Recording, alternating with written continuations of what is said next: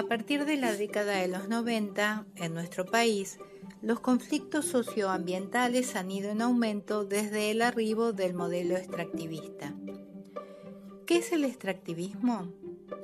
El extractivismo es un modelo económico y político basado en la explotación a gran escala de la naturaleza para convertirla en recursos que se exportan fuera del país de origen. Generalmente la materia prima obtenida no es procesada en el país exportador, sino en el país de destino. El proceso de extracción o eliminación de recursos naturales y materias primas de la tierra se realiza para cubrir una demanda en el mercado mundial, no para satisfacer las necesidades del país. A cualquier cultivo de la misma planta sobre grandes superficies se lo denomina monocultivo. En este espacio se hablará sobre el monocultivo de soja. Antes de la llegada del modelo extractivista sojero, en los campos se sembraban diferentes tipos de semillas como las de girasol, maíz y algodón. Para tener una buena calidad de tierra se necesita la rotación de diferentes cultivos.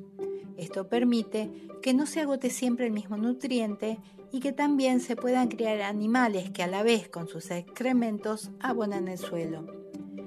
Justamente, no es esto lo que sucede con los monocultivos. Como la planta de soja es muy vulnerable a las plagas, requiere para su óptimo crecimiento el uso intensivo de sustancias químicas que matan los insectos, malezas y hongos. En la República Argentina, los monocultivos de mayor impacto son los de soja transgénica. La soja transgénica es una semilla obtenida por ingeniería genética, es decir, en los laboratorios se logra que sean resistentes a los herbicidas. La soja tiene que ser transgénica ya que las malezas compiten con los cultivos por los nutrientes. Es por eso que los agricultores utilizan el herbicida. Con esto impedirán el desarrollo de las hierbas perjudiciales. En las provincias dedicadas al monocultivo se elige la soja porque es una semilla oleaginosa muy bien vendida en China. Al haber cada vez más cantidad de superficie terrestre sembrada, se multiplica la emisión de gases nocivos perjudiciales para la atmósfera terrestre, produciendo de esta manera mayor calentamiento global. Sumándole a esto los trabajos de deforestación intensiva, se produce un quiebre en el normal funcionamiento ecológico. Se debe destacar también que el uso de agrotóxicos utilizados para mejorar la producción sojera afecta la salud de los seres humanos, destruye la flora y la fauna del lugar y contamina el agua. En el afán de conseguir tierras para sembrar cada vez más soja, las empresas extractivistas se dedican a la compra de enormes superficies terrestres. Cuando el modelo extractivista llega, muchas veces surgen conflictos en los lugares donde quieren instalarse.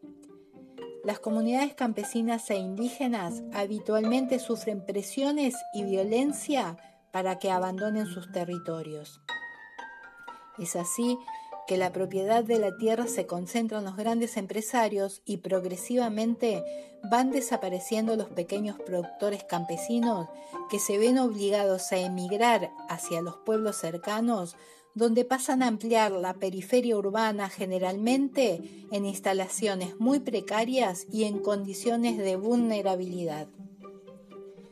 El Estado le da prioridad al ingreso al país de estas empresas multinacionales dedicadas al extractivismo, sosteniendo que con los impuestos que pagan se recaudan fondos que son utilizados en programas de lucha contra la pobreza, sin tener en cuenta los daños y perjuicios que sufre el medio ambiente y la población.